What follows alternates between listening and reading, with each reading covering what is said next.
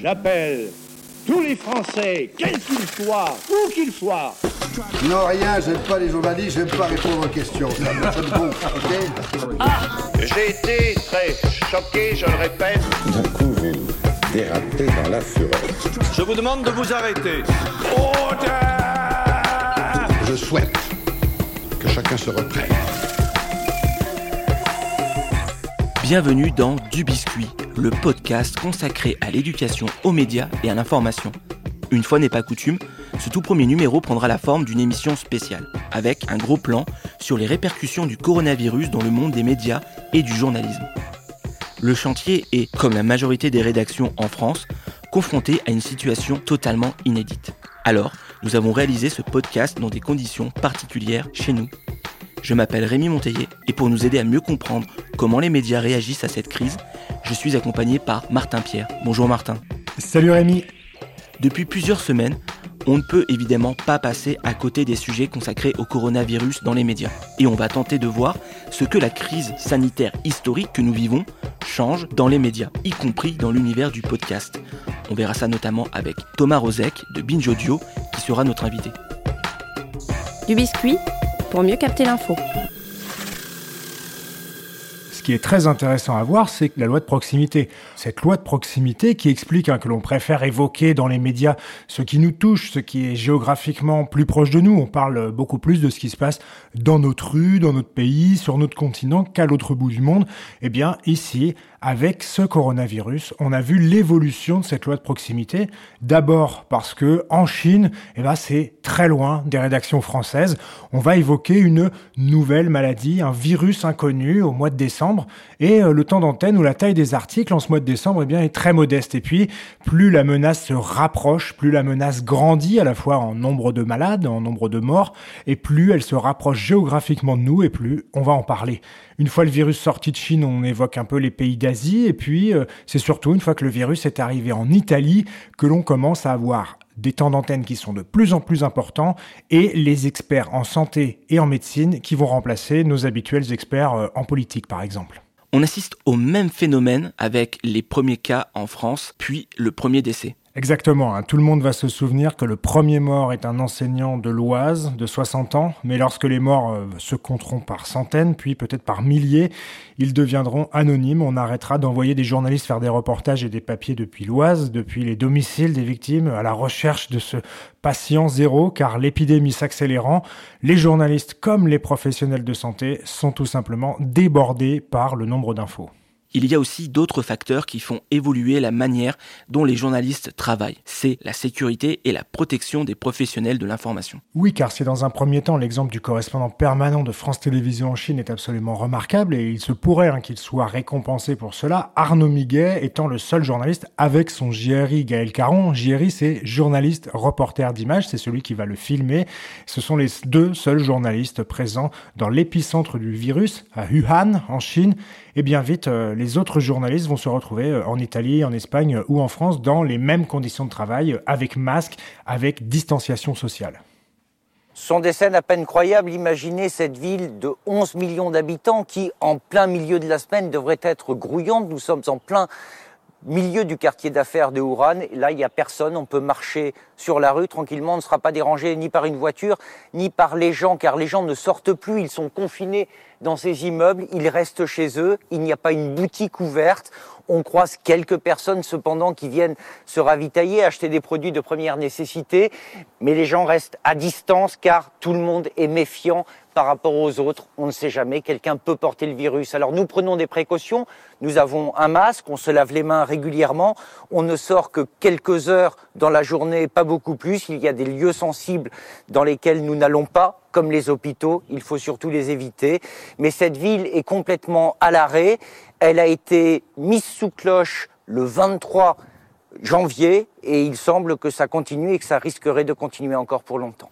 Arnaud Miguet de France Télévisions est devenu en quelques semaines un des visages, même s'il portait un masque, de la profession de journaliste, en première ligne et plutôt courageux. Et il a contribué à son corps défendant à la prise de conscience des grandes questions qui se posent concernant cette pandémie. Oui, on peut se poser des questions, comment se protéger, comment les pigistes, alors les pigistes ce sont des journalistes qui ont des contrats euh, très courts, parfois avec plusieurs médias, qui vont proposer des piges, des contrats et qui vont se retrouver très vite euh, dans des difficultés pour travailler parce qu'il n'y a aucune visibilité économique.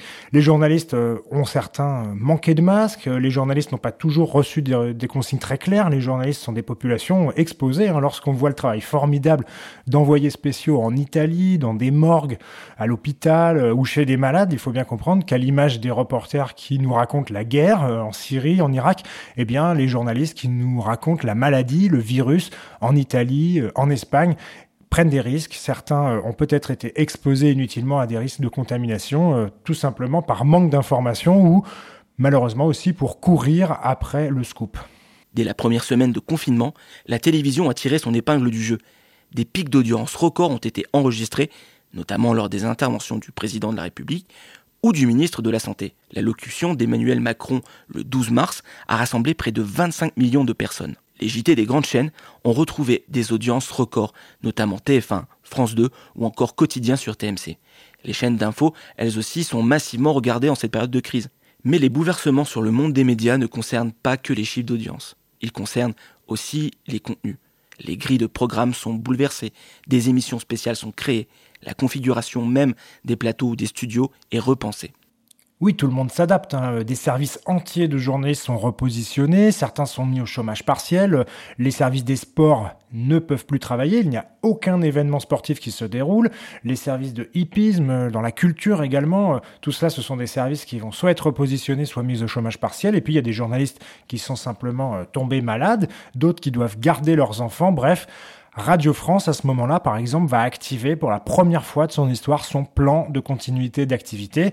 En gros, c'est la manière dont toutes les radios publiques, hein, France Info, France Inter, France Culture, Move, etc., vont mutualiser leurs forces, faire travailler des journalistes en commun, des journalistes de différentes radios, mais qui vont créer un même journal et qui vont proposer euh, de l'info, la meilleure info possible, avec des tranches qui seront complètement euh, changées et ils vont comme ça économiser aussi euh, leurs forces qui sont forces et les compétences des journalistes.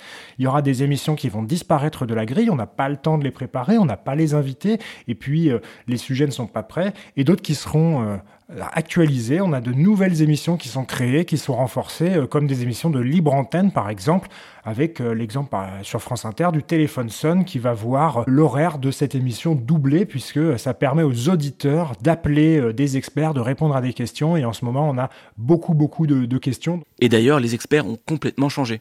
Oui, les experts ont complètement changé car on ne parle plus vraiment de politique. Hein. Pendant longtemps, on a eu des éditorialistes politiques, des experts qui nous euh, parlent des différentes forces politiques, de ce qui se passe. Mais là, euh, sauf pendant l'éphémère week-end des élections municipales, et d'ailleurs on a bien vu à ce moment-là que personne n'avait vraiment en tête la politique, hein, tout le monde, les invités, mais aussi les journalistes, hein, pensaient au virus. C'était euh, quelque chose qui était en train d'arriver sur l'Europe, donc on, avait vraiment euh, la tête ailleurs. Euh, pour en revenir aux experts, on va découvrir les spécialistes de santé et médecine des chaînes, des nouveaux interlocuteurs qui vont essayer de, de vulgariser, mais pendant très longtemps, ces spécialistes santé, médecine étaient réduits à la portion congrue. Hein. Aujourd'hui, ce sont elles et eux qui se retrouvent en première ligne pour essayer d'expliquer, mais il faut vraiment dire que le journalisme scientifique euh, en France est quand même un parent pauvre de la profession. Il n'y a qu'une formation spécialisée. Encore, elle, ne concerne que très peu de journalistes à l'ESJ Lille. Alors, il y a une presse spécialisée en médecine, hein, comme le quotidien du médecin, la presse médicale ou Impact Médecine, mais ça, ce sont des titres qui sont réservés aux médecins, mais euh, souvent dans les chaînes, dans les radios, à la télévision, il y a un ou deux spécialistes. Alors euh, on ne sait pas toujours si ils sont médecins avant d'être journalistes, journalistes avant d'être médecins, s'ils sont experts, s'ils sont animateurs. On peut évoquer pêle-mêle les figures de Michel Simès, Marina Carrère d'Ancos, Gérard Kirzek ou Daniel Messager pour Radio France.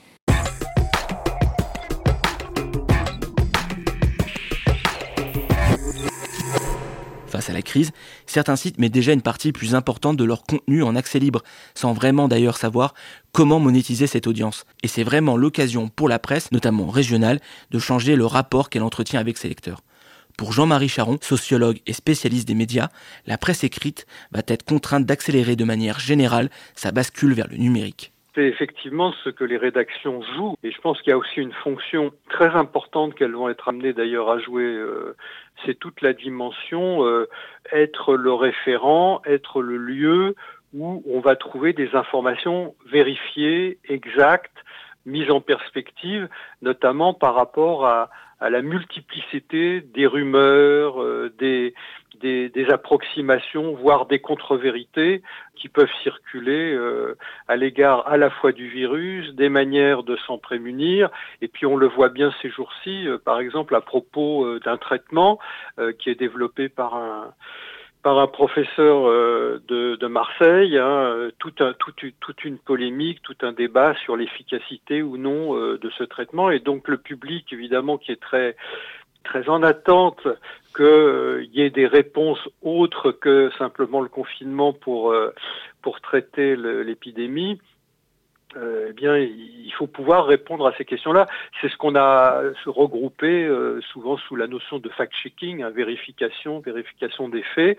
Et, ça, c'est une fonction qui, jusqu'à présent, a pas toujours été euh, beaucoup développé en presse régionale, hein, même si euh, de plus en plus, par rapport notamment au développement du rôle des réseaux sociaux et qui concerne de plus en plus les, les, les publics les plus jeunes comme moyen d'information. Il hein, faut se souvenir que on est euh, une étude qui a été faite par Médiamétrie il y a, il y a même il y a maintenant deux ans, je pense, euh, déjà mettait en évidence que 60 plus pratiquement 70% des 18-24 ans euh, euh, déclaraient s'informer par les réseaux sociaux. Hein. On retrouve d'ailleurs des chiffres un peu moins importants, mais quand même assez significatifs dans le baromètre traditionnel que fait la Croix euh, sur la confiance des Français dans leurs médias, où là aussi on a vu euh, très nettement que les réseaux sociaux étaient le mode d'information principal. Et en même temps, ce public jeune, reconnaît, identifie bien que les réseaux sociaux sont des lieux où euh,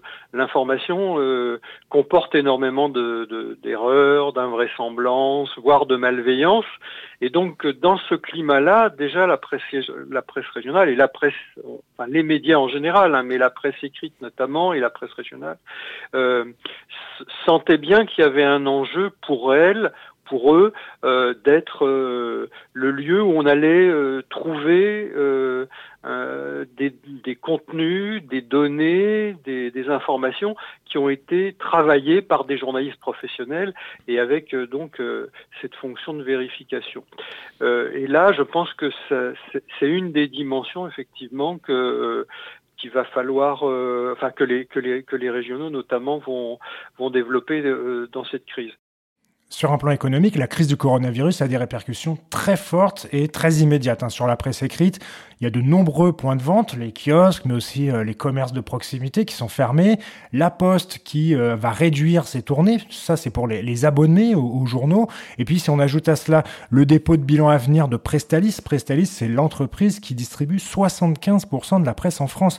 Si on ajoute ça un prix du papier qui est très très élevé en ce moment et un marché de la publicité qui s'est effondré littéralement. Oui, tout simplement, il n'y a plus d'événements culturels, ils ne peuvent plus acheter de la publicité.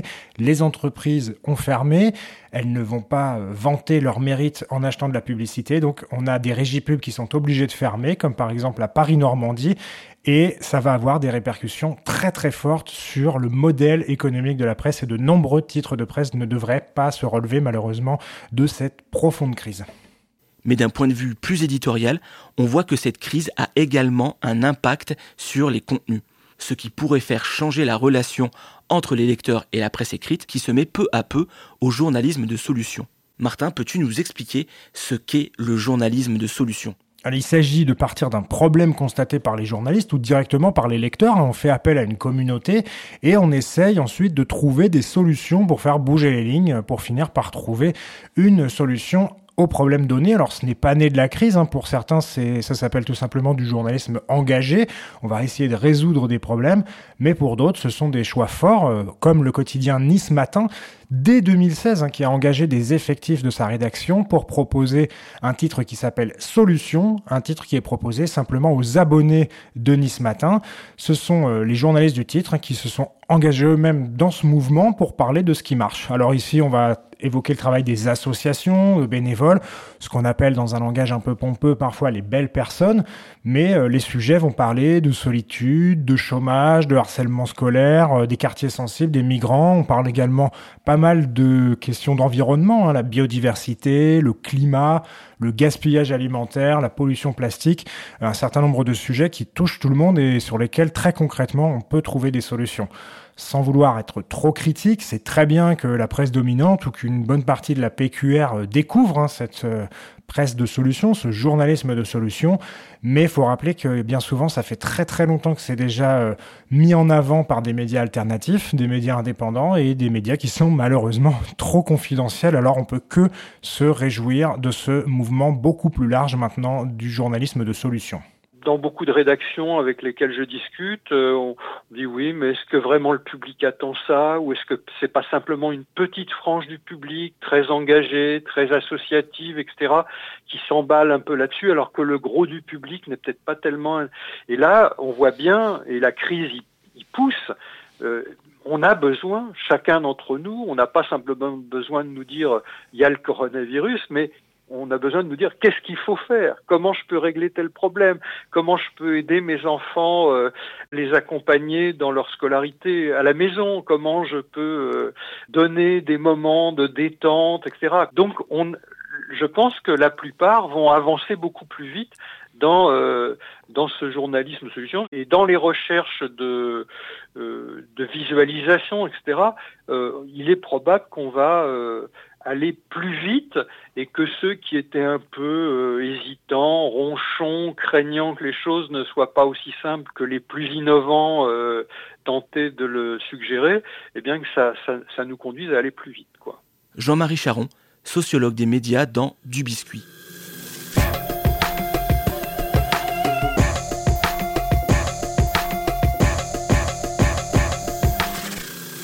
Les rédactions, elles aussi, ont dû s'adapter afin de continuer leur mission d'information du public. Confinement ne veut pas forcément dire tout arrêter. De nombreux médias ont fait le choix de maintenir ce lien si important avec le public. Thomas Rozek, rédacteur en chef et animateur du podcast Programme B, produit par Binge Audio, nous explique comment il continue à s'adresser à ses auditeurs en cette période si particulière. en fait, l'enjeu, dès le début, dès le week-end qui a précédé euh, la mise en place du confinement, donc autour du, autour du 15 mars. On a beaucoup échangé entre nous euh, pour se dire euh, voilà, justement comment est-ce qu'il comment est-ce qu'on allait adapter notre notre offre et notre ligne éditoriale, sachant que comme nous on fait notamment une quotidienne, on s'est dit que ce serait pas possible ce serait pas intelligent et ce serait même pas logique de maintenir, parce qu'on avait des émissions d'avance, on avait une programmation de prévue et tout ça. On s'est dit, on va pas maintenir notre prog classique, euh, alors qu'on est en train de tous vivre un événement historique et qu'on va avoir à la fois besoin les uns des autres, mais aussi besoin de témoigner de ça, besoin de raconter ce qu'on vit. Donc on s'est tout de suite dit, bon, euh, allons-y, euh, sans faire non plus un journal du confinement ou je ne sais quoi, euh, trouvons des angles, faisons ce qu'on sait faire en fait, c'est-à-dire prendre un fait d'actu et de trouver dedans des angles, des histoires à raconter, des choses à dire. c'est imposé vraiment en quelques, en quelques heures de discussion, on s'est dit, voilà, on va faire comme ça, on va on va bricoler ces émissions comme on pourra. On s'était organisé pour partir les uns les autres avec du matériel. Euh, moi, je suis parti avec un kit de reportage qui me permet aussi d'enregistrer des phoneurs, euh, d'interviewer par téléphone euh, assez facilement.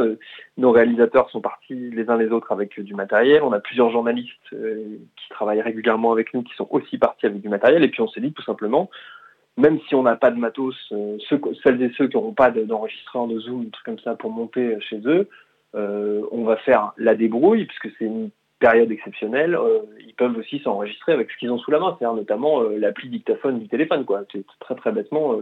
Euh, comme de plus en plus, il y, a cette mode de s'envoyer des notes vocales en plus chez, chez, chez, les gens qui sont un peu plus jeunes que nous, qui, qui, ont plutôt une vingtaine d'années qu'une trentaine. Ça, ça, correspondait assez bien en plus à, à, des, à des manières de faire qui sont dans la sont dans les pratiques, dans les usages de, notre public à nous, euh, qui, est, plutôt 18-35 ans, qui est plutôt l'âge des gens qui nous écoutent. C'est une période où pas mal de gens vont se retrouver isolés, vont se retrouver tout seuls, vont se retrouver euh, coupés de leurs activités, de leurs habitudes sociales euh, en général, et que, mine de rien, à notre petite échelle, très modestement, évidemment, on pouvait aussi servir à maintenir du lien.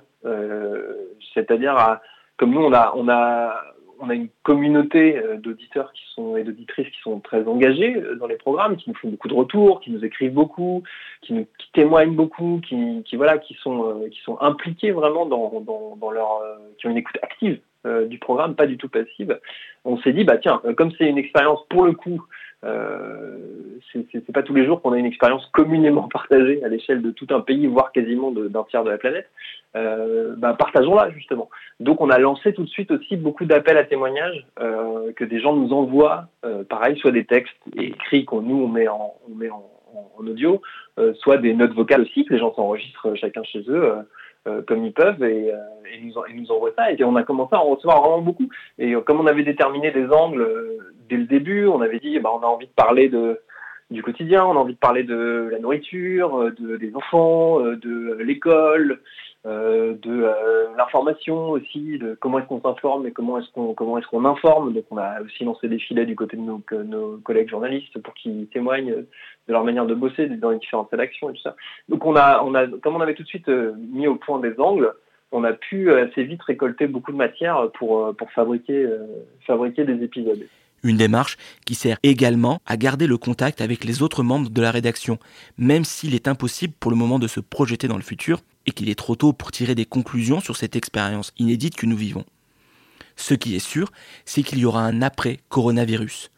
Pour Thomas Rozek, il sera important de conserver ce lien qui se sera développé tout au long de cette crise du Covid-19 c'est vrai que pour nous, c'est assez difficile de ne pas pouvoir bosser les uns avec les autres, parce qu'on est habitué à, être très souvent ensemble et très engagés, très impliqués tous dans notre, dans notre boulot. Donc, euh, ça nous permet aussi d'avoir, euh, en ayant ce programme central qu'on peut maintenir en vie euh, dans nos activités, on peut y faire collaborer toute l'équipe, toute la boîte. c'est, c'est à la fois bien pour nous, pour nos auditeurs, et puis pour, pour, pour traverser cette période, va dire, le plus, le plus doucement possible, en tout cas la manière la moins violente possible nous, nous, la manière qu'on avait de, de bosser jusqu'ici, c'était bon, c'est une manière, ça restait une manière assez ouverte, euh, mais ouverte au sein de la boîte. C'est-à-dire qu'on avait, euh, on avait en gros un mode de décision et de, de, de, détermination de la ligne éditoriale. Là, je parle vraiment de programme B euh, en particulier, qui était assez horizontal, mais avec prise de décision qui nous appartient et notamment qui m'appartient à moi parce que je suis en charge du programme.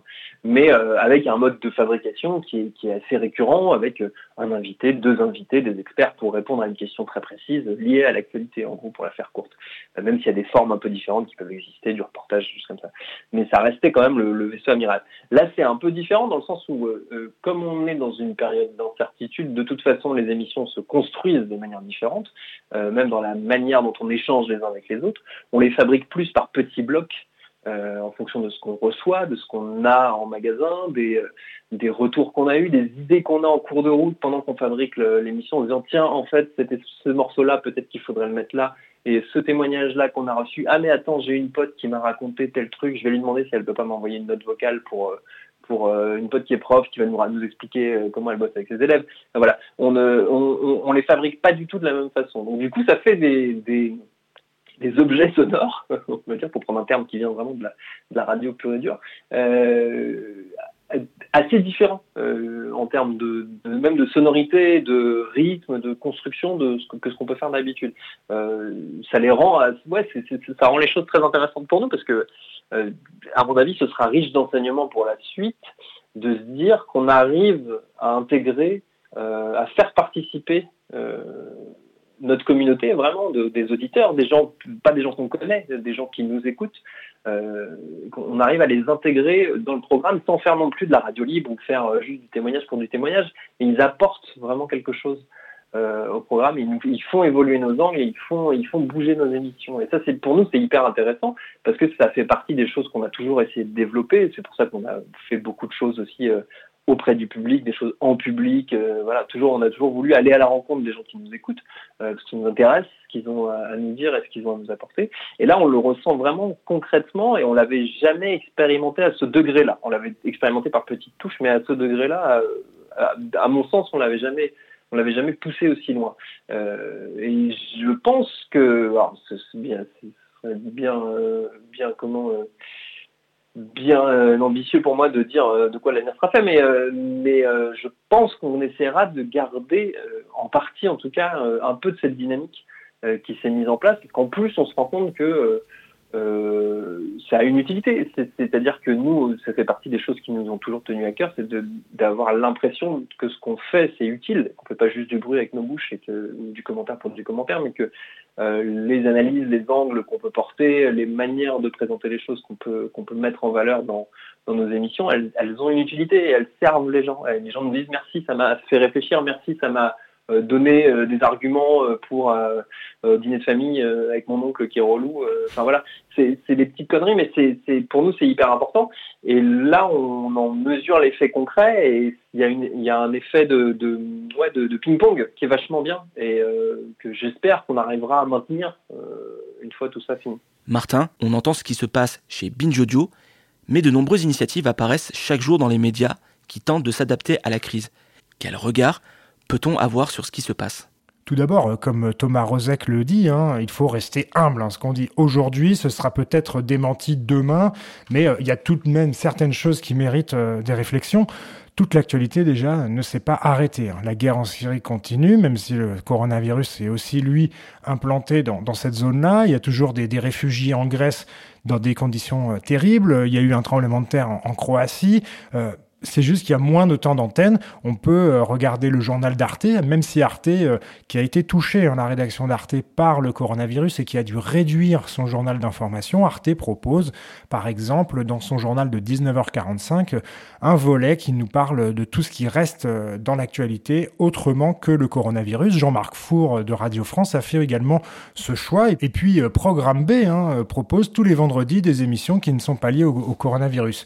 D'un point de vue économique, là aussi, il va y avoir des répercussions. Ça va être très très lourd. D'abord, euh, les pigistes, ces gens qui travaillent à la pige, eh bien, euh, vont payer un lourd tribut. Il y a des entreprises de presse qui vont euh, faire faillite. Il y aura moins de ventes, moins de publicité, voire plus de publicité du tout, et il y aura des faillites. Alors même dans les titres qui ont été lancés il y a pas longtemps, qui sont euh, super innovants, qui sont très intéressants, ça, ça reste quelque chose d'hors norme qui n'avait pas pu être anticipé. Hein. Donc euh, c'est là où on voit aussi l'importance euh, du secteur public, hein, puisque il faut pas oublier que la plupart des entreprises de presse, bah, ce sont bien des entreprises de presse, donc des gens qui doivent essayer de trouver un équilibre, si ce n'est de gagner de l'argent avec avec leur entreprise, mais il y a un risque que les médias qui résistent à ce crack économique ce soit euh, des médias qui sont déjà absorbés, adossés euh, à des grands groupes financiers, des grands groupes de, de télécom, et ce sont parfois euh, ces médias-là hein, qui sont souvent critiqués et parfois justement dans la manière dont ils nous informent en étant adossés à des groupes et à des grands patrons qui sont multimillionnaires. Quelles sont les conséquences éditoriales auxquelles on peut s'attendre? Enfin, avec la durée du confinement, des événements, on va assister à quelques aberrations éditoriales, peut-être euh, des innovations qui ne seront pas retenues, des ballons d'essai euh, infructueux. Hein. À chaque fois qu'on fait des expériences, il y a des choses qu'on ne retient pas. Euh, les sujets sur le coronavirus vont se tarir à un moment donné, à part si on arrive à faire des vraies enquêtes très approfondies, mais ça, ça prend du temps et, en temps normal, on n'a pas le temps. Donc, à voir si là aussi il y a un repositionnement des médias souvent les médias reprennent leurs vieilles habitudes, hein, c'est-à-dire on regarde ce que font les autres et puis euh, on va se copier, une espèce de suivisme qui était euh, avant la crise déjà souvent euh, largement évoqué. Et puis il y aura des angles tellement farfelus qu'on va peut-être pas les retenir. Hein. Je pense à des papiers que j'ai vu passer comme comment aurions-nous vécu le confinement dans les années 80 ou quelle actualité aurions-nous dû traiter s'il n'y avait pas le coronavirus? Oui, mais s'il n'y avait pas le coronavirus, on n'y aurait même pas pensé à ces papiers. Donc il faut faire attention. C'est pareil hein, pour la multiplication des programmes qui sont là pour occuper les gens qui ne sont plus au travail, euh, les recettes de cuisine d'un tel, euh, le meilleur disque de trucs, euh, les cours de yoga de bidule oui, ça va un temps. C'est des programmes qu'on n'aurait sûrement jamais proposés avant, ou alors qu'on les, on les aurait proposés d'une autre manière. Donc, on va peut-être pas euh, les regarder. Enfin, dernier exemple hein, que je garde là, c'est euh, le tournoi euh, de FIFA ou le tournoi de bataille navale en ligne, initié par un groupe de presse. Je préfère taire leur nom. là, on voit qu'on est vraiment très très près du divertissement. On n'est plus vraiment du tout dans l'information et on peut se poser la question si ce tournoi de bataille navale sera euh, une innovation éditoriale retenue euh, par les chercheurs lorsqu'on regardera avec recul et par l'éducation aux médias et à l'information euh, la manière dont les médias se sont emparés de cette crise. Peut-on quand même imaginer qu'à l'issue de tout cela sortira quelque chose de positif? Essayons d'être plus près du lecteur, des auditeurs, du téléspectateur, c'est-à-dire qu'on les fait entrer dans les émissions, c'est eux qui vont poser des questions, on est en prise directe avec eux, pourquoi pas ils vont modeler la ligne éditoriale, participer comme euh, à Mediapart depuis fort longtemps euh, à la conférence de rédaction, là où on choisit les sujets. Il y aura aussi une amélioration dans la manière dont on va traiter les sujets de santé, de médecine et par ailleurs l'écologie. C'est pareil, hein, il faut des journalistes, il faut les engager, il faut les payer, il faut qu'ils soient spécialistes de ce sujet-là parce qu'on a beaucoup, beaucoup de spécialistes de politique par exemple, parce qu'en France on adore ça, mais peut-être pas assez de, de spécialistes et d'experts en médecine ou en santé, ils sont pas assez variés, donc là aussi ça va peut-être améliorer les choses. Peut-être qu'on peut enfin penser aussi aux personnes éloignées de l'information, nos personnes âgées. Il y a des réflexions en PQR. Comment les personnes âgées vont recevoir le journal si la poste arrête ses tournées? Bah oui, mais pour des groupes qui voulaient euh, souvent...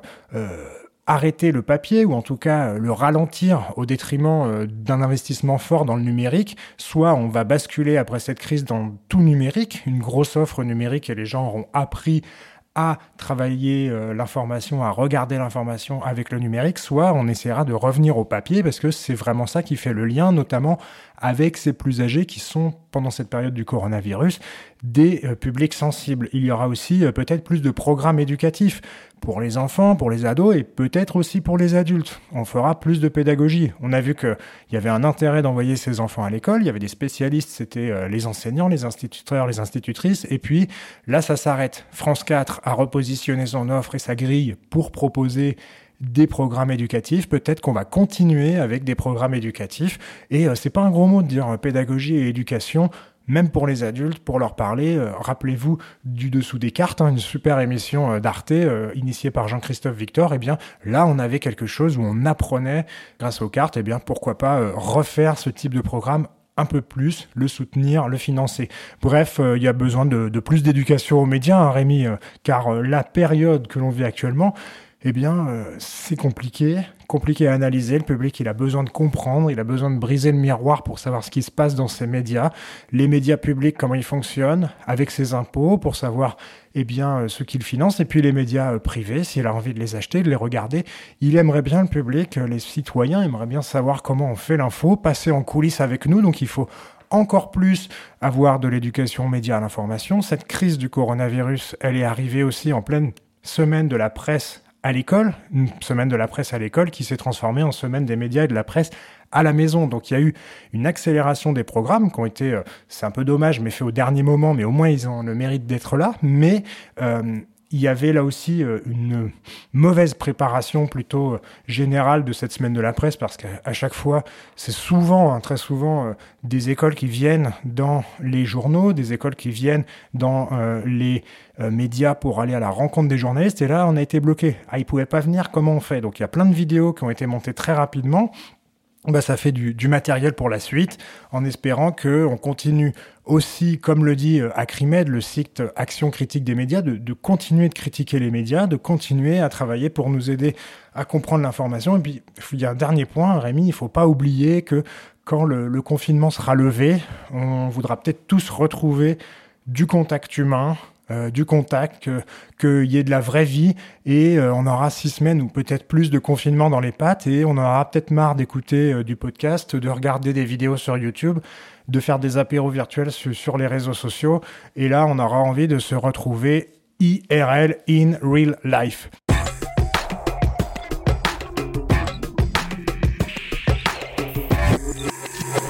Vous venez d'écouter le premier épisode du Biscuit que vous pourrez désormais retrouver chaque semaine sur toutes les plateformes de podcast.